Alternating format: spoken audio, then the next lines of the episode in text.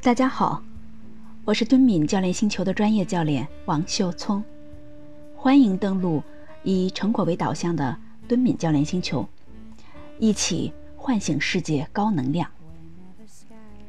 今天阅读的内容是第五章，有了同情和共情，我们不再孤单。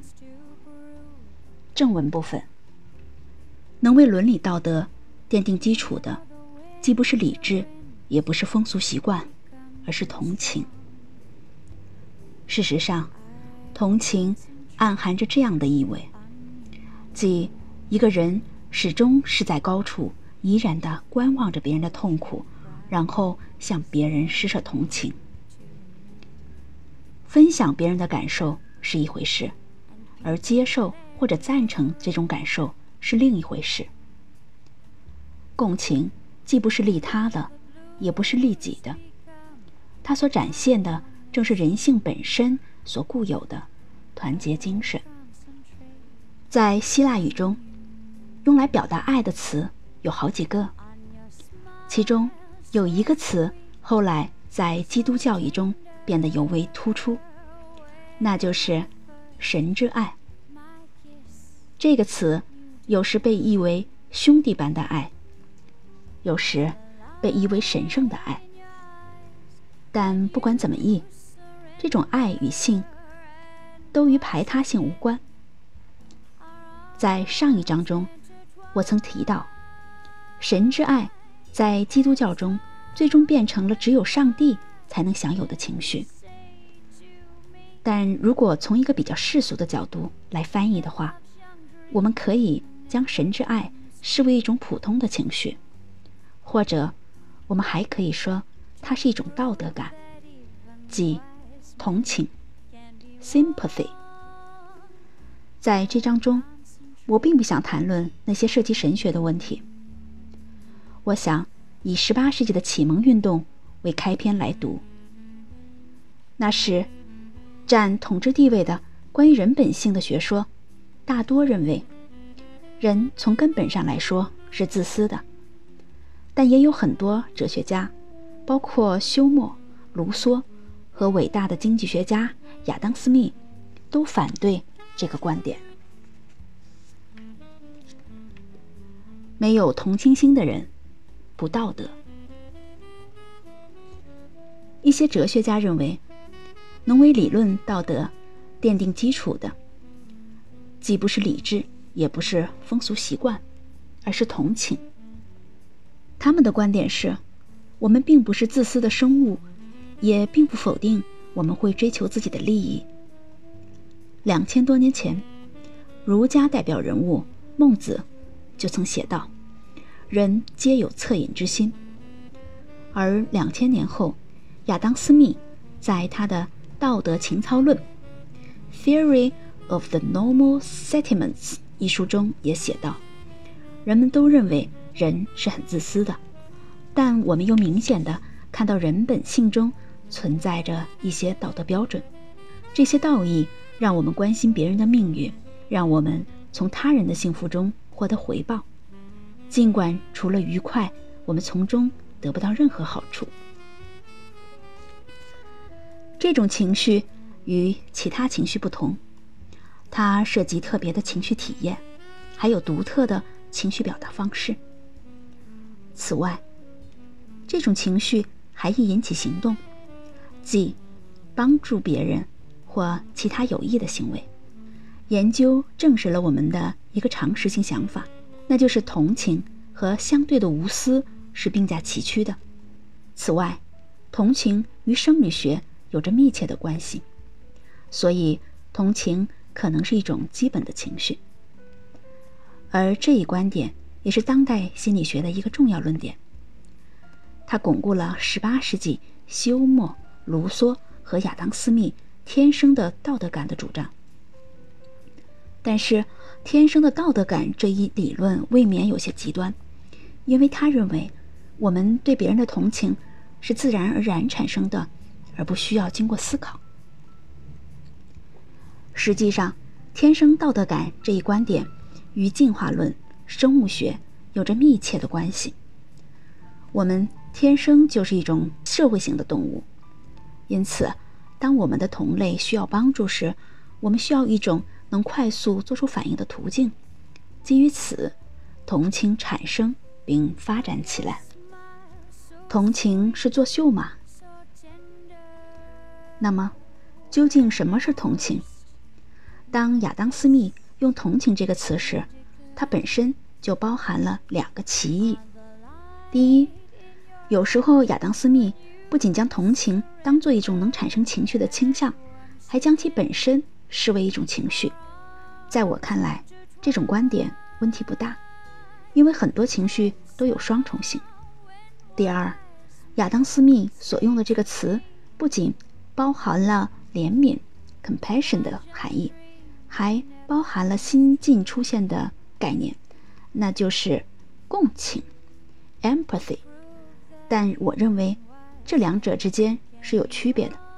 首先，同情和怜悯最基本的一个特征就是你会为某人感到难受，而共情带着更多的同感，即。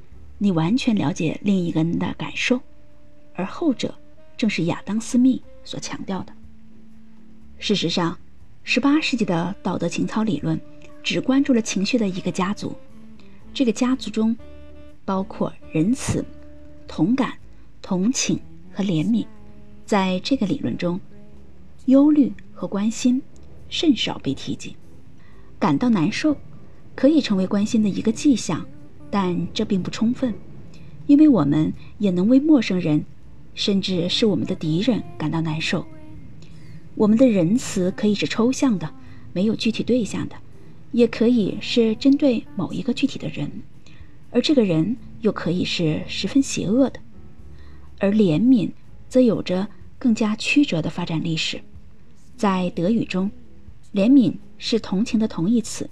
叔本华。首先将其作为道德感的基础，而后尼采才将其贬斥为哭哭啼啼，一种具有自我欺骗性的软弱。尼采已经清楚地看到，怜悯很容易会变成自私和虚伪的代名词。此时，人们会认为自己胜人一筹，而那种纯粹无私的关心已经荡然无存了。我承认，他的这个观点是正确的，但是如果我们依葫芦画瓢，将这个观点用到这种情绪的其他例子上的话，则必定会犯大错误。情绪是可以复制的，同情带有明显的行为倾向，即助人行为。上面已经说过，当同情蜕变为一种。自我纵欲时，尼采的观点有合理之处，但他的观点在面对同情能激发助人行为的事实时，便不能自圆其说了。也有人认为，当一个人同情另一个人时，他实际上并不需要去感受对方真实的苦楚。比如，我同情一个折断了腿的好友，甚至我也会在自己的腿上。感到这种剧痛，但是我不能分担他的痛苦。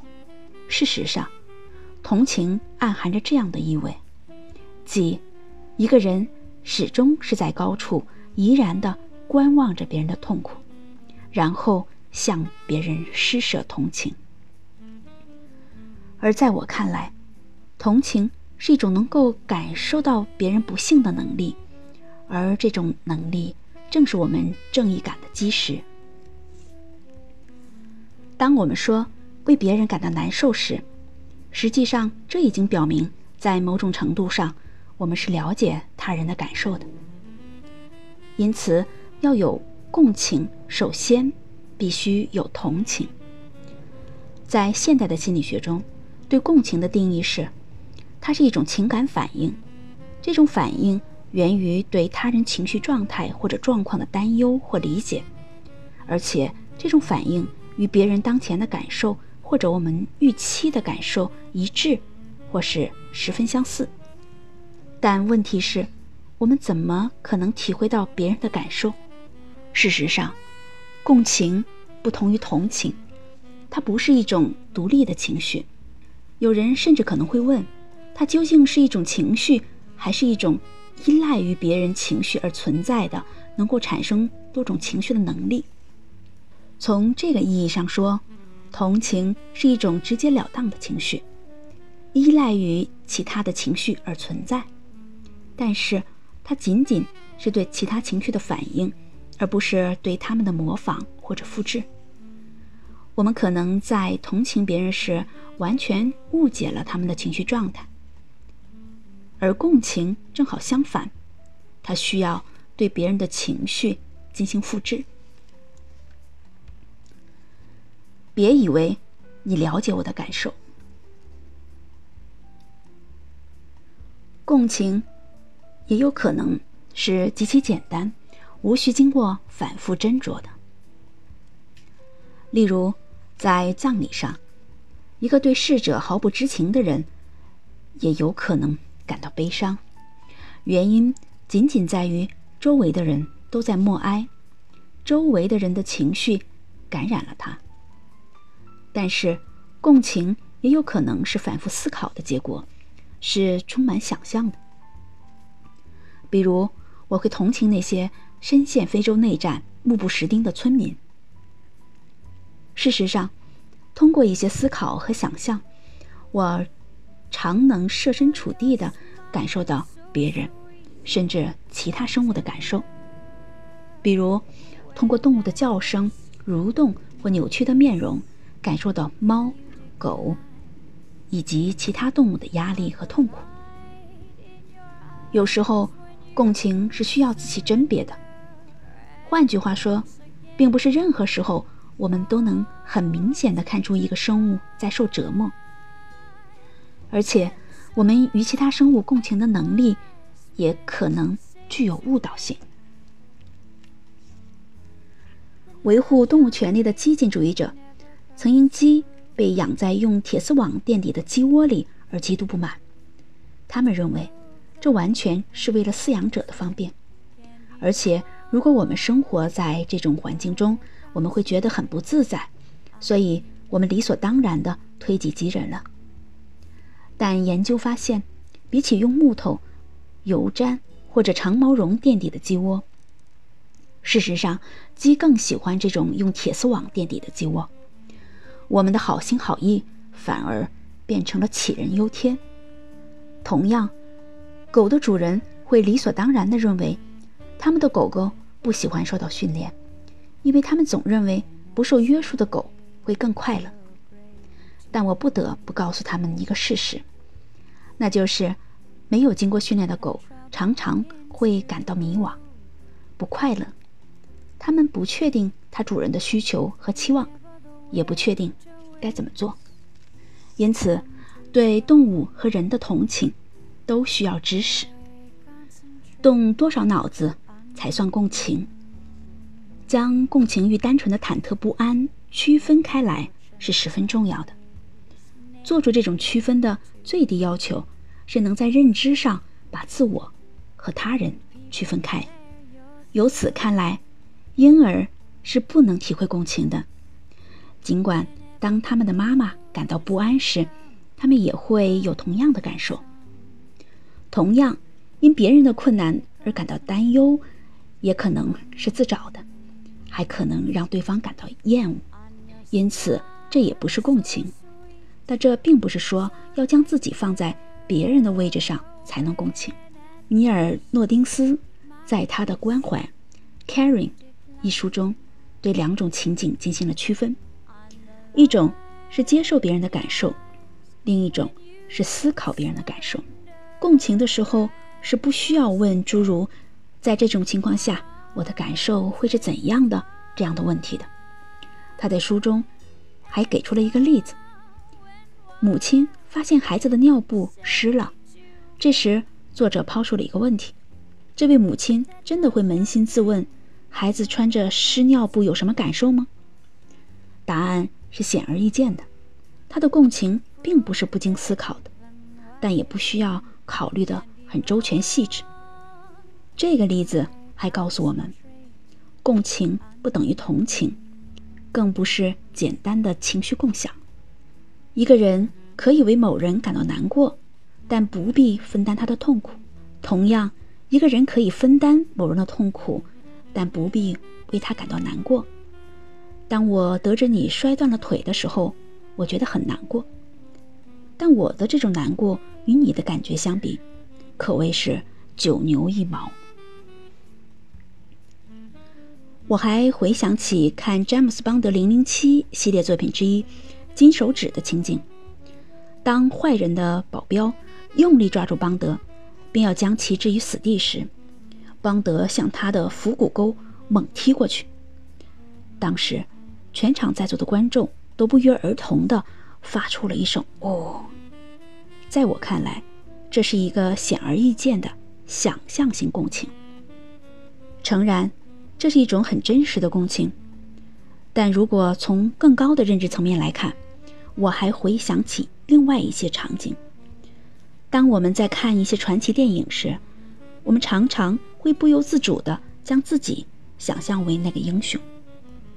此外，我还注意到，我们很容易与小说或自传中的人物发生共情。在阅读过程中，我们需要用我们的想象力来充实。单薄的字面描述，给文字增加颜色、气味和味道。有时候，共情很需要跳跃性的想象。比如，当法国民族女英雄贞德在请求为查尔斯七世效劳时，我会努力的去想象她当时的感受。我并不年轻，而且不是女子。我不信宗教，我生活的时代也不是中世纪。但是，通过比较我的经历和贞德的感受，我还是能切身体会到贞德的感受的。虽然这种努力未免有些诚惶诚恐。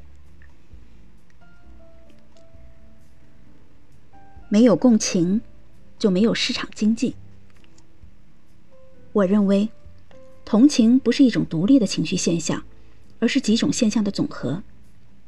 事实上，这些情绪在认知层面上十分复杂。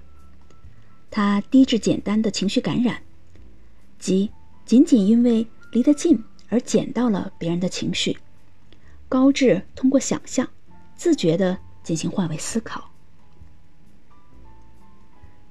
还有最后一个告诫：有时候。我们会将同情理解为同意或者赞成，尽管我们用的并不是它的字面意思。但实际上，我们并不需要同意或者赞成那些感受，正如我们并不总是享受、喜欢或者赞成自己的情绪一样。分享别人的感受是一回事，而接受或者赞成这种感受。是另一回事。最后，我再说点振奋人心的话。人们常常错误的将亚当·斯密视为自私的倡导者，但此前我已声明，实际上他不是这样的人。他所倡导的市场经济是不无道理的。我们可以这样来想：人类历史上。很多初级的交换都没有经过文明的洗礼。战争充斥着残酷，丧失了人性；而充满热忱的基督教和伊斯兰教，虽堂而皇之的声称以让世界更文明为目标，但最后我们发现，他们都以杀戮成千上万的无辜百姓，以及漠视、敌对，甚至连根除掉本土文化为终结。在此之后，出现了商业和市场，而市场的一个显著特点便是，它必须顾及顾客的需求和喜好。基于此，亚当·斯密的同情观，在这种预想的自私中发挥着极为重要的作用。只有了解了顾客的需求，我们才能为他们提供他们所需要的东西。这并不是。在否认市场中存在的腐败、垄断和趋利，而是说，从市场的本质来看，市场不只是肆无忌惮的追求个人利益的代名词，相反，他关注的是相互需求的满足。共情在，自私不会漫无边。我认为，想要了解自己的情绪生活，就必须重视同情和共情的重要作用。他们是我们感受别人情绪的自然能力的一部分。借助他们，我们不需要丰富的想象力作为中介。同时，他们也是我们。对别人情绪做出回应的自然能力的一部分，借助他们，我们不需要大量的思考。不过，思考还是需要的，因为只有这样，我们的回应才会是有益的，而不是逢场作戏。所以，不管共情再怎么自然，它也是个人性情、文化适应和教育。共同作业的结果，我们的情绪在很大程度上是模仿和学习的结果。我们正是因为看到别人的痛苦，才学会了同情，并了解了随之产生的期待。我们并不仅仅有自己的利益，我们还和别人分享着利益。共情既不是利他的，也不是利己的。它所展现的，正是人性本身所固有的团结精神。我想，这正是那些产生于十八世纪的理论之所以存在的重要意义。而稍后，我们还会提到一些类似的哲学及宗教思想，比如佛教、儒学和基督教中的思想。这些思想反对人之初。性本恶这种刻薄的观点，相反，他们描摹了一幅更加人道、更加美好的图景。这种图景极大的限制了人性自私的一面，重新将一个充满同情心的群体放入图景中。在这个群体中，人们同甘共苦，不愿看着自己的同胞身处。水深火热之中。今天的阅读内容就到这里。我是敦敏教练星球的专业教练王秀聪，感谢您登录以成果为导向的敦敏教练星球，一起唤醒世界高能量。我们明天继续阅读。